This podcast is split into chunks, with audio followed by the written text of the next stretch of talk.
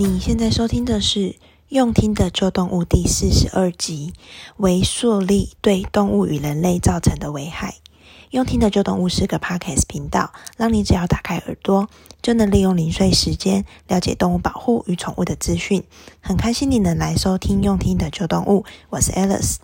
在我开始关心动物保护相关的议题的同时啊，我也发现一个蛮有趣的现象，那就是动保。跟环保的议题比我想象的更还要息息相关。那在动保跟环保两方面的团体呢，也常常一起联合起来做一些行动，做一些活动，让彼此关注的议题呢，都可以有更多人、更多力量可以来参与，那达成双赢的局面。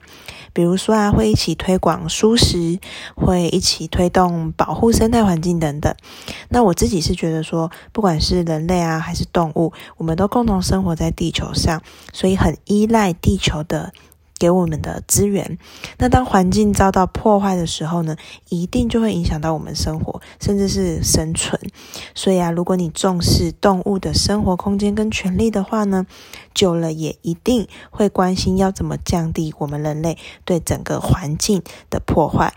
一定会关心对于环境的保护的议题。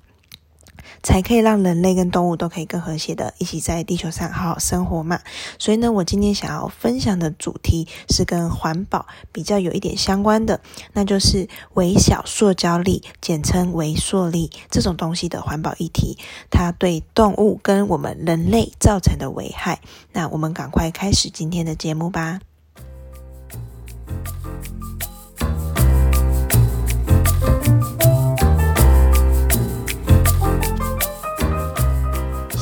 塑胶已经是大家生活中不可或缺的一种东西嘛，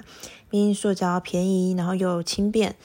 所以呢，我们生活中大大小小的东西，还有在食衣住行、娱乐各个面向的生活，都几乎有或多或少的塑胶的成分。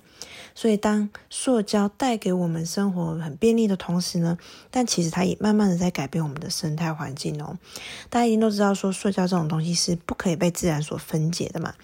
那在二零零四年的时候呢，就有一群英国的科学家，他们在期刊上面发表了一个关于海洋生物以及深海海底里面的沉积物里面找到塑胶的碎片的论文。那他们首次呢，在呃，这个世界上就提出了微塑料的这种概念，然后后续就有越来越多的研究人员就开始去研究微塑料这种东西，然后才发现说，原来微塑料对全球的污染跟影响，其实超出我们人类想象的。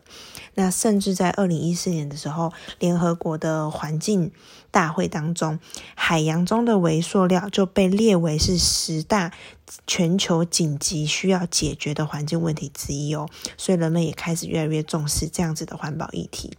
那我首先想跟大家先介绍一下，什么叫做微塑料。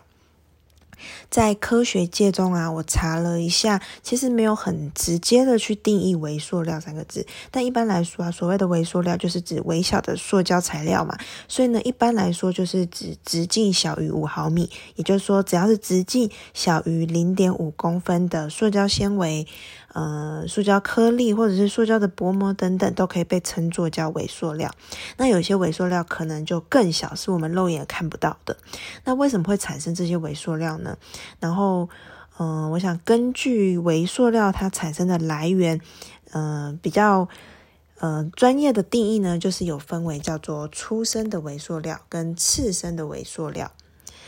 那出生的微塑料呢，也就是指说像这样子的塑胶制品呢，它因为本身在制造出来的时候就已经够小了，所以它小到可以轻易的去避开那些污水处理的系统。那避开了污水器处理系统，它就直接可以排到海洋里面。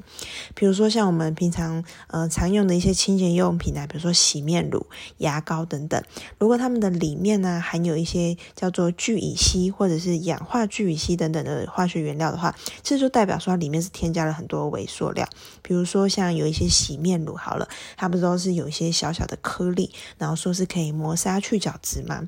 那像这样一个一条洗面乳，磨砂的洗面乳里面，它就有三十万颗以上的微塑料哦。那所谓的次生微塑料，就是指说，呃，它可能一些本来是一些比较大型的塑胶垃圾，那可能呢，它在我们的自然环境中，可能透过一些物理啊、化学或是生物的过程，它就慢慢被分解成比较体积比较小的塑塑胶颗粒，然后呢，就漂浮在我们的大海之中，然后散布在我们的大自然生活环境里面。那微塑料呢，它可以通过洋流在海洋中扩散，那就会扩散到，因为随着洋流是整个。全球在流动的嘛，它就可以扩散到全球各地各地的海洋，那呢就可以慢慢逐渐在破坏我们的全球的海洋生态哦。然后呢，这些呃微塑料啊也会因此而进入海洋的生物食物链里面，对海洋生物造成危害。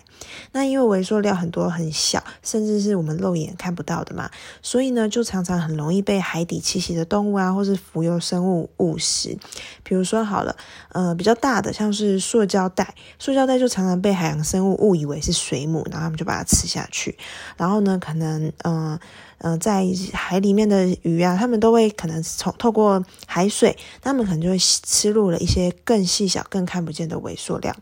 那可能接着这些呃微塑料全部都沉积在大大小小的海洋生物里面，可能大鱼吃小鱼，小鱼呢又吃了虾米，然后呢就透过层层的食物链，一层一层的这些微塑料。都累积在这些生物里面，那我们人类又去吃这些海洋生物，吃这些小鱼、大鱼等等，所以呢，最终这些微塑料还是进入到我们人类的食物链里面，进入到我们的人体。那根据统计啊，到二零一八年的十一月为止啊，海洋中就有五点二五亿吨的塑料，二五点二五亿吨哦。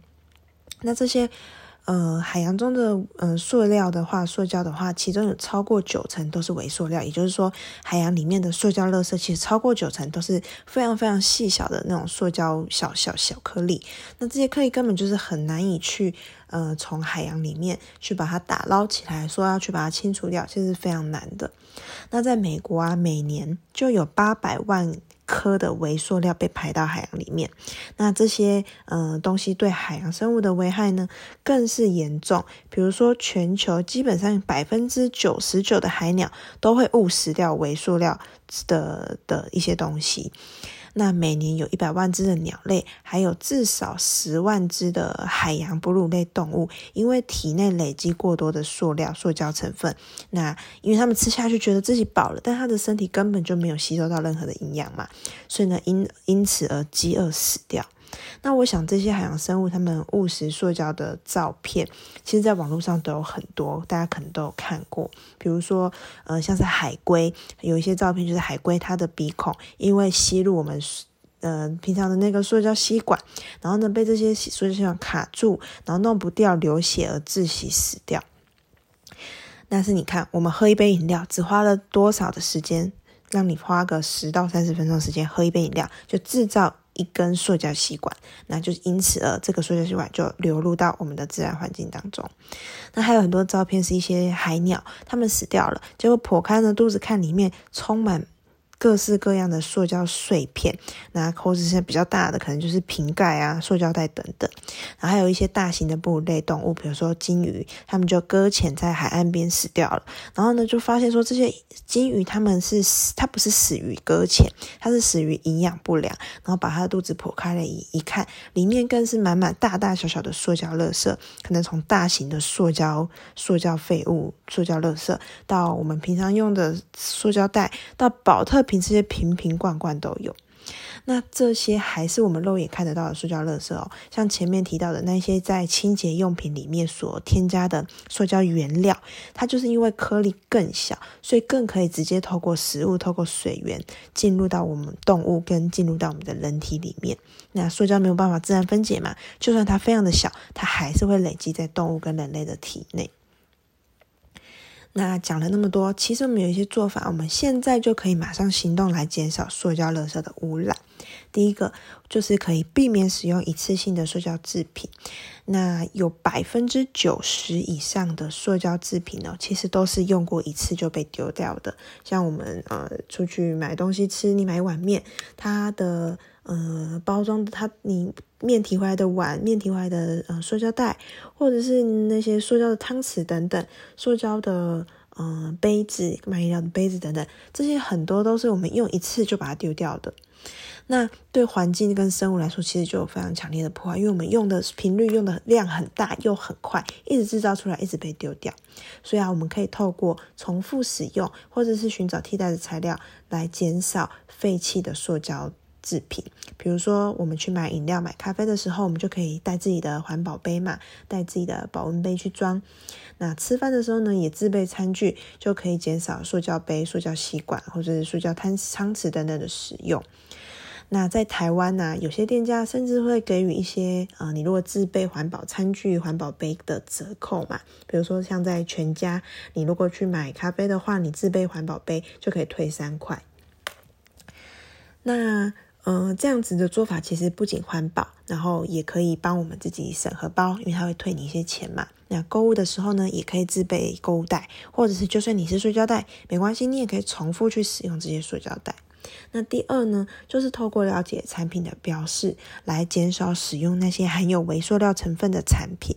含有微塑料的用品呢，会直接进入到我们人体哦，直接伤害到我们自己。所以在购买用品的时候呢，就可以看看成分标示，像是沐浴乳啊、洗面乳啊、牙膏这种东西，里面如果含有聚乙烯或者是氧化聚乙烯等等的成分，就是代表它含有微塑料。所以啊，最好就可以选择纯天然的产品。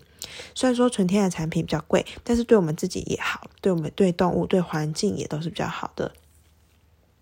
那最后呢，就是做好有效的回收的工作。可能我们不得已，我们还是会制造一些塑胶的垃圾，但是我们不要随便丢，不要把它当一般垃圾丢掉。我们做好回收，透过资源回收再利用，那我们就可以重复去使用这一些塑胶材料，那降低塑胶材料出现在我们生生活中的机会。那我们都知道说，嗯，塑胶制品很便利嘛，但是其实仔细想想，生活中其实有很多呃可以替代的方案，可以替代的用品。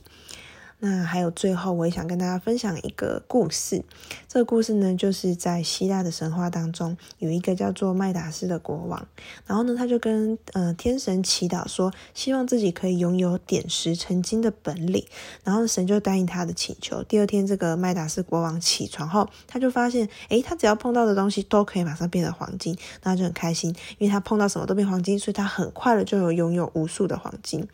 那但是啊，他到了吃饭的时候，被他摸到的食物也马上变成黄金了。结果他女儿从外面回来，麦达斯都还来不及警告他女儿，他女儿就马上碰了他，结果他女儿也变成一尊黄金的雕塑。这个时候麦达斯他才意识到说，点石成金其实不是他想象中的这么好，他才意识到说，点石成金其实是非常非常。对他的生活也有严重的危害的，于是啊，他就祈求天神收回了他点石成金的这个呃这个技能。那我想啊，其实嗯、会想要分享这个故事，也就是说，塑胶这种东西，其实至于我们人类来说，其实就像是点石成金术一样。塑胶啊，它其实彻底改变了我们人类的生活方式，然后也也帮助我们人类发明了许多东西，也完成了许多不可能的任务。但是啊，嗯、因为这个塑胶也造成了我们人类自己，还有动物跟我们的整个自然环境有非常非常大的伤害。那我们也没有天神可以祈祷，让我们一夕之间把整个生态都还原，都恢复成破坏之前的样子。那我们的生活目前也脱离不了塑胶。但是啊，只要靠我们每个人生活上面一点一滴的改变。渐渐的改变自己的呃生活习惯，改变自己的行为，去努力，那就可以透过减少污染跟破坏来踩刹车，来保护我们的环境跟呃动物，还有自己。好，非常谢谢你今天的收听。如果你有任何的想法、问题，或者希望我在频道上面能够讨论的话题，我都非常期待你能跟我说。也想要请你帮我把这个频道分享给你的家人或朋友，让大家都能够在各种通勤啊，或者是运动，或者是下厨的时候，虽然你可能在忙，但是你的耳朵都刚好有空的时间，就一起来收听用听的旧动物频道。那我们下次见喽。